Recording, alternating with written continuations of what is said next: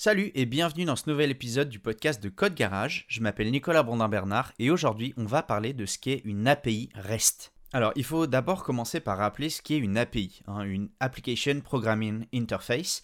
C'est un ensemble de fonctionnalités qui sont disponibles au travers d'une couche d'abstraction simplifiée et qui euh, permettent de développer un logiciel euh, grâce à la consommation justement de cette dernière de l'API.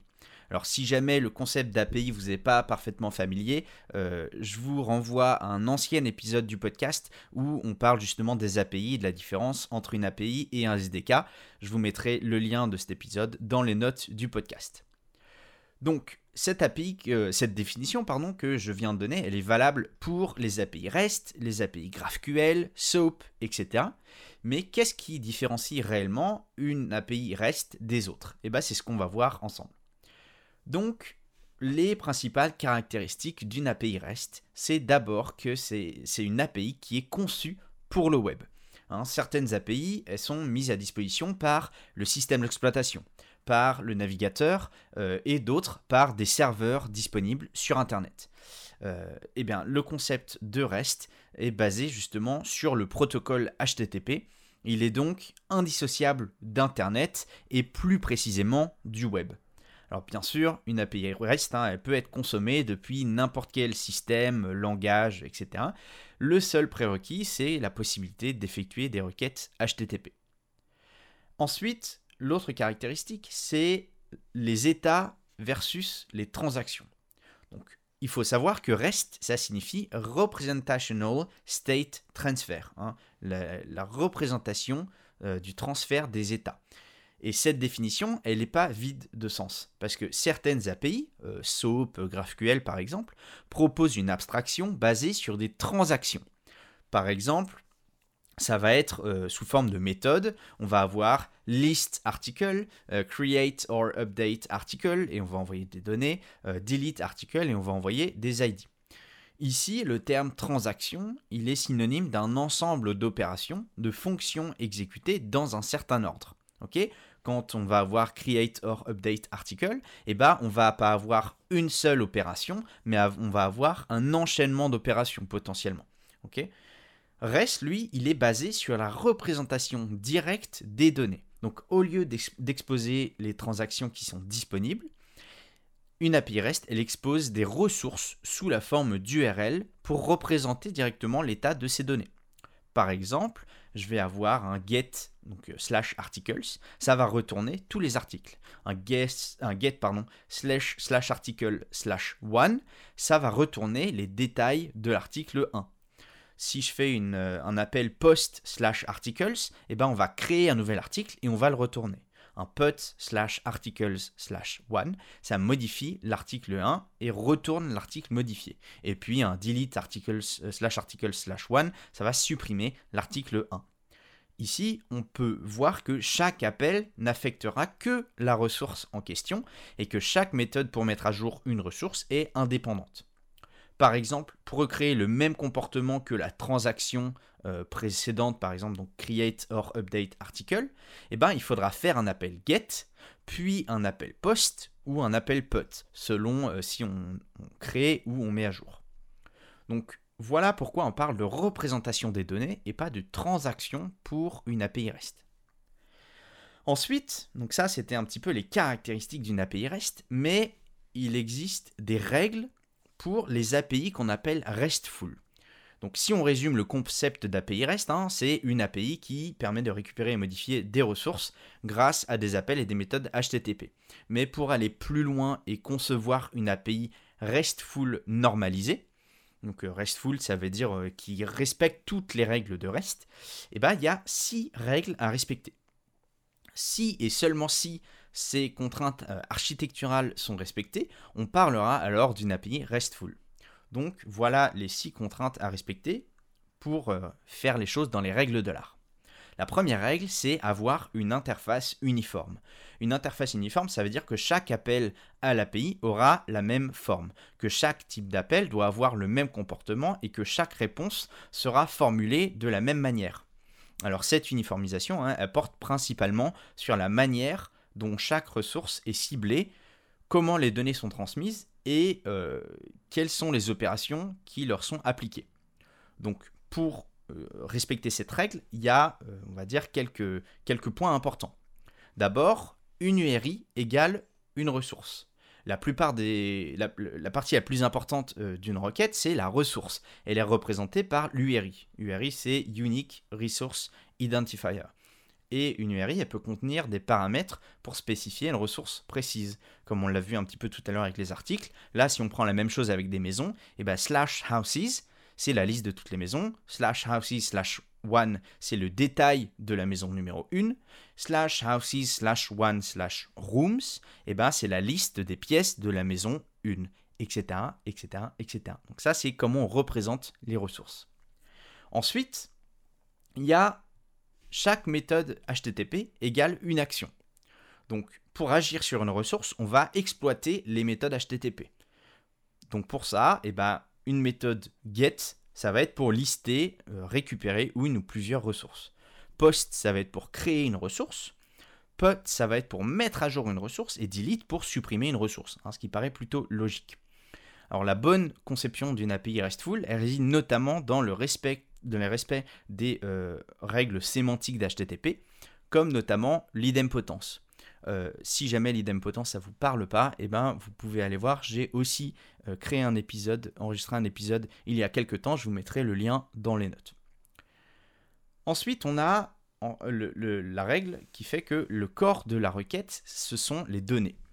Les données qu'on va appeler payload euh, parfois, eh ben, elles sont passées dans le corps de la requête pour les méthodes HTTP qu'ils permettent, en l'occurrence les requêtes POST et PUT. Il n'y a pas de limitation sur le format des données qui sont passées à l'API. On utilise souvent le format JSON, mais on peut trouver des API qui acceptent le XML euh, ou un blob directement, hein, euh, etc. Certaines API acceptent et même renvoient plusieurs types différents parfois, euh, en rapport avec les informations qui sont contenues dans les entêtes accept et content type. Donc ça, c'est une règle qui est, on va dire, euh, euh, qui n'est pas stricte, mais quand même, on dit que le corps de la requête, ça contient les données.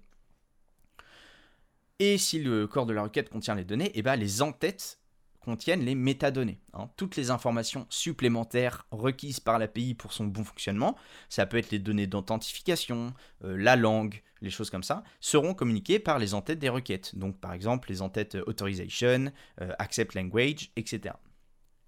Ensuite, les codes de statut euh, sont égaux au résultat qu'on va recevoir. Le résultat des opérations effectuées par l'API devra toujours être représenté par le code de statut HTTP correspondant, toujours en gardant hein, que la sémantique de l'API doit être le plus explicite possible. Donc par exemple, quelques exemples de, de, code de retour. 200 euh, bah, c'est un succès, 201 c'est un succès plus le fait qu'une nouvelle ressource a été créée, 404 c'est qu'une ressource est introuvable, 400 c'est qu'il y a un problème dans la requête, etc., etc. Alors un des exemples à éviter par exemple, c'est le renvoi d'un code 200 avec un message d'erreur à l'intérieur dans le corps de la requête. C'est d'ailleurs l'une de ces, euh, euh, euh, caractéristiques qui différencie une API REST d'une API GraphQL. C'est qu'en GraphQL, bah, un peu tout est renvoyé dans le corps de la réponse, alors qu'en REST, on va vraiment utiliser au maximum les codes de statut. Pareil, si jamais euh, vous connaissez pas bien les codes de retour HTTP, euh, eh ben, j'ai un article dédié pour le coup, je vous le mets dans les notes de l'épisode. Et enfin, la dernière euh, règle, on va dire sous-règle d'une API RESTful, c'est ce qu'on appelle, alors là l'acronyme est un petit peu barbare, c'est HATEOAS. HATEOAS, donc c'est H-A-T-E-O-A-S. Ça signifie Hypermedia as the Engine of Application State. Et derrière cet acronyme euh, bah, se cache en réalité un concept qui est assez simple. Une API RESTful, c'est pas seulement censé fournir les données d'une ressource, mais c'est censé également fournir les liens, donc des liens hypertextes, directs vers les ressources euh, dans, connexes euh, dans le but bah, de rendre le parcours de ressources plus simple et automatisable. Qu'est-ce que ça veut dire? Bah, Si je prends, exemple, un appel euh, getapi.example.com slash articles slash one, ok? Ça vous donnera les détails d'un article de blog avec le nom de l'auteur, par exemple. Mais, euh, donc ça ne contiendra pas que ça évidemment, mais ça contiendra entre autres le nom de l'auteur ou de l'autrice. Mais la réponse devra également contenir un lien vers api.example.com slash author slash 2637 dans l'objet euh, de l'auteur. Ça veut dire que directement avec le contenu de cette réponse-là, eh bien, je vais pouvoir construire une autre requête vers mon API REST directement avec cette URL-là pour récupérer bah, toutes les infos dont j'aurai besoin éventuellement. Voilà, donc on, parle d'une API dont on peut parcourir le contenu de manière plus ou moins automatisée. L'une des, autres règles évidemment d'une API RESTful, c'est le côté client-serveur. Donc cette contrainte apparaît évidente quand on compare par exemple une API RESTful à du GraphQL, mais comme expliqué euh, au début de, l'épisode, il y a beaucoup d'API qui sont mises à disposition par le système et non euh, au travers d'un serveur différent. Donc une API REST, elle fonctionne selon une architecture client-serveur obligatoirement. Ensuite, il y a le fait qu'une API RESTful, elle doit être sans état. On parle aussi de stateless. La contrainte sans état, ça décrit un mode de fonctionnement dans lequel aucune information n'est conservée sur le serveur entre deux appels consécutifs. L'exemple le plus parlant, ça reste celui de l'authentification. En utilisant un système de session stocké sur le serveur, eh ben, euh, le serveur en question conserve un état en mémoire. On parle alors d'un fonctionnement stateful ou euh, avec état. Une API stateless, elle va plutôt utiliser une authentification par token, par exemple, et les informations de l'utilisateur, elles seront stockées dans une base de données hein, sérialisée et récupérées à chaque nouvel appel grâce aux jetons fournis dans chaque requête. Ça permet notamment hein, de déployer son API sur plusieurs machines pour passer à l'échelle, hein, ce qu'on appelle du scaling, de manière horizontale, sans risquer de perdre l'état actuel d'une machine, et donc par exemple dans notre exemple, l'authentification d'un utilisateur. Ensuite, la quatrième règle, c'est la mise en cache. Contrairement à certains autres types d'API où le cache, bah, ce n'est pas la priorité, euh, les, appels de lecture GET euh, d'une API RESTful doivent pouvoir être mis en cache pour optimiser les performances au niveau de la récupération de données. Hein. Comme toujours, on se base sur toutes les fonctionnalités qu'offre euh, le protocole HTTP, et ben on s'en sert au maximum. La cinquième règle, c'est un système à plusieurs niveaux. Cette contrainte, elle signifie pas que votre API se doit de contenir plusieurs niveaux, mais peut contenir plusieurs niveaux. Par exemple, on peut imaginer que votre serveur d'API tourne derrière un certain nombre d'autres serveurs, comme un serveur de cache, un, euh, proxy ou un reverse proxy, euh, un répartiteur de charge, etc., etc. La contrainte ici, c'est que les requêtes et les réponses de votre API REST ne doivent pas être impactées par ces intermédiaires, et donc que ça doit être absolument transparent pour le client qui envoie et reçoit les requêtes et les réponses. Et enfin, la sixième et dernière règle d'une API RESTful, celle-ci, elle est optionnelle. C'est le code on demand. La contrainte de code on demand, c'est la seule qui est optionnelle parce que ça ne répond pas aux besoins de tous les projets et parce qu'il peut y avoir quelques implications en termes de sécurité. En théorie, un client doit être capable enfin peut être capable de demander du code à une API RESTful qui sera alors contenu dans le corps de la réponse pour être exécuté sur le client.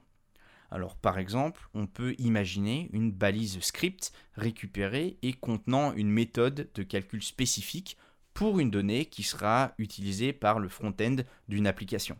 On peut euh, imaginer ça dans euh, des, cas d'utilisation dans le edge computing par exemple. Ou euh, même ça peut être une expression régulière pour valider plus facilement une donnée. Évidemment, cette donnée sera également validée côté serveur, mais on, aura une validation qui sera un peu plus dynamique côté client. Donc ça, c'est la sixième règle, mais qui est vraiment optionnelle puisqu'elle ne correspond pas à tous les projets.